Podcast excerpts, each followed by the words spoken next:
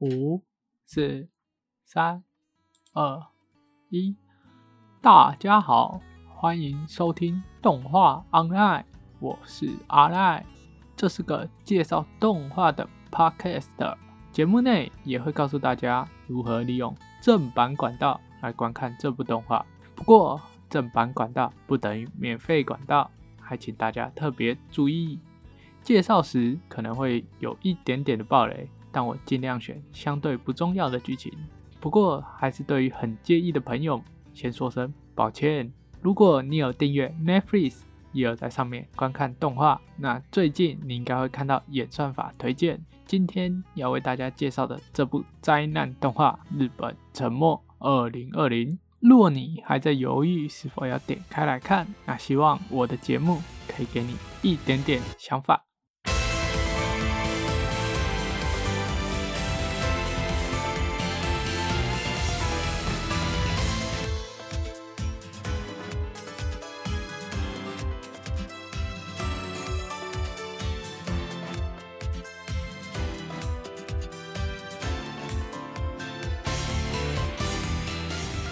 日本沉默二零二零改编自小松左京一九七三年出版的小说《日本沉默》。小说在出版的当年就已经被改编成了电影，并且获得了热烈回响。此后也翻拍成电视剧、漫画、广播剧等等。而在多年后，由指导过《乒乓》《恶魔人》《Cry Baby》等多部作品的汤浅证明作为监督。并且在 Netflix 上独占放送。日本沉默二零二零与日本沉默不同，将剧情改写成了二零二零东京奥运闭幕后，日本发生了巨大地震。这地震强烈到日本国土都将沉入海中。主角武藤部是一位参加田径队的国中生，才刚结束社团练习，和社团朋友在更衣室换衣。此时，大家的手机突然响起了警报，随即而来的超乎想象，甚至能让人腾空跃起的剧烈晃动。不止铁柜东倒西歪，头上的吊灯也被晃动到直接落下。大家跌的跌，摔的摔，等回过神来，一切骤变。在一片的漆黑之中，只听到痛苦的呼喊和微微的血味。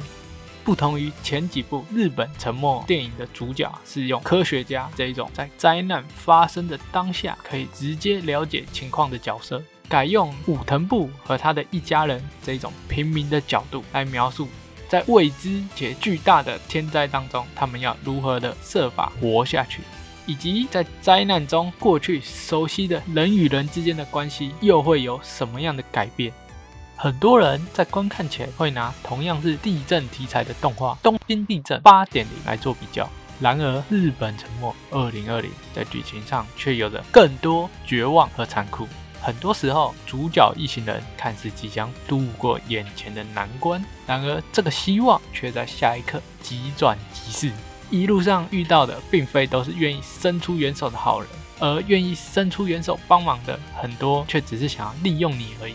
在剧情的中段，好不容易主角找到了安全的避难所，然而没过几天就得知，原来这个避难所并非真正的安全，只是暂时性的安全。一行人又被迫凭着毫无根据的情报，像无头苍蝇一般的东逃西窜。没有人知道何时才能真正的获得平安。比起东京地震八点零，日本沉默有着更多措手不及的死亡，更多的不理性荒谬。以及人与人在末日来临时那种自私丑陋的表现，很容易让人在看完后心情感到郁闷。接着，让我们来听听由坂本龙一作曲、大冠妙子作词、日本沉默二零二零的主题歌《Alive》。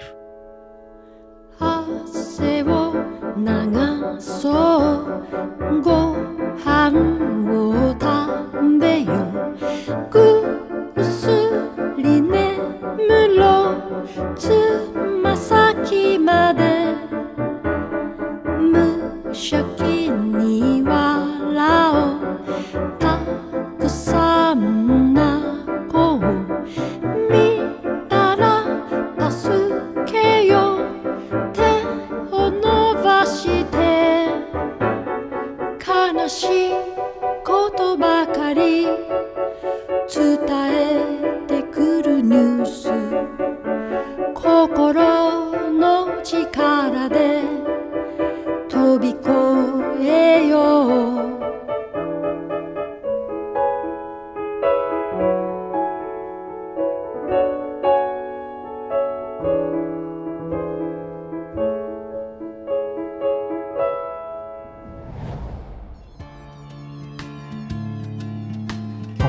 可以从刚刚的主题曲中听到轻柔的钢琴旋律，配上那低语呢喃般的歌声，与剧情中毁天灭地的灾难场景完全的不同。而主题曲的画面也是将主角一家人的日常生活片段组合而成。早晨赖床的女主角站在窗边啜饮着咖啡的父亲，母亲在外头晒着衣服，与路边的野猫回头仰望。我们习以为常的日常生活片段，与剧中末日的灾难形成了强烈的对比。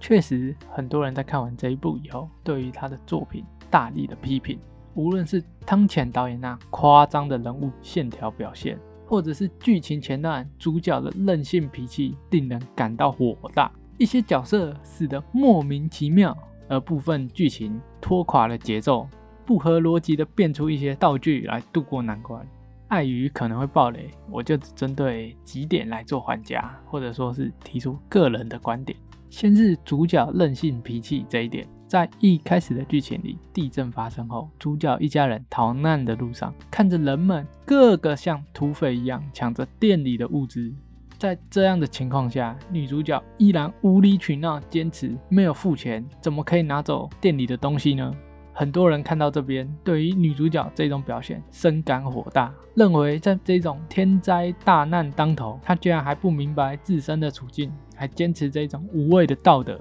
让人无法忍受。但我觉得，我们仔细看，或者说仔细回想，主角只是一个国中生，他才遭遇如此剧烈的天灾，明明前一刻还在跟社团的伙伴讨论着明年的目标，下一刻熟悉的环境、朋友。生活在短短的几分钟内全部消失殆尽，甚至目睹朋友在自己的面前死去，而自己却一点忙都帮不上。逃了出来，好不容易与家人团聚，在还没来得及平复内心的伤痛，就被迫立刻开始没有目标又没有希望的逃难。过去熟悉的生活仿佛不曾存在过，这时的他做出这种无理取闹的表现。我认为，一方面是因为他还没有办法接受天灾的巨变，想要借着维持过去正常生活的规则来安慰自己，说自己的世界并没有改变。我认为呢，这种在第一时间选择逃避现实，而不是毫无感情的坦然面对，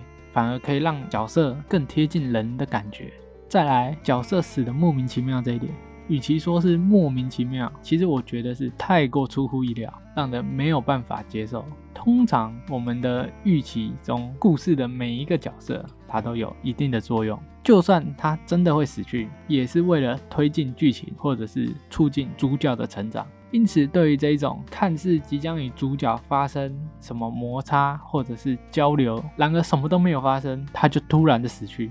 我们对于这一类的情境。可能通常都不太能接受，但是这种未知、不可预知的死亡，反而更可以显现出这一个天灾的可怕，以及当我们熟悉的现代环境一旦崩坏以后，我们人们是多么的脆弱。日本沉没二零二零整体而言算是褒贬不一的作品，甚至我们可以说它的批评远大于它的赞美。毕竟汤浅证明的风格不是每一个人都可以接受的，虽然我自己是蛮喜欢的。我认为整部的动画它的绝望感十足，更让我觉得我很想看到主角们最后他们会如何跨越这个困境而找到希望。然而，一般的灾难片通常都会想传达两个理念：第一个是利用大自然对我们的反扑来提醒我们说，人类发展文明的同时，千万不要忘记与自然共存共荣。不然，我们总有一天会被大自然的反制而消灭。第二种是利用极端的情况来展现出人类的人性或韧性，要如何克服在极端情况下人们那种贪婪、自私，而展现出了大爱的表现，或者是面对如此绝望的情况下，我们依旧永不放弃的克服困境。很明显，日本沉没二零二零，他想表达的是第二个部分比较多。然而，它的剧情走向太过于分散，以至于很多人看到中间，他会觉得没有办法接受，而他就放弃了。这个是一个他比较大的缺点。因此，这部日本沉没二零二零，我给予六分的评价。动画昂爱，我们有空再见。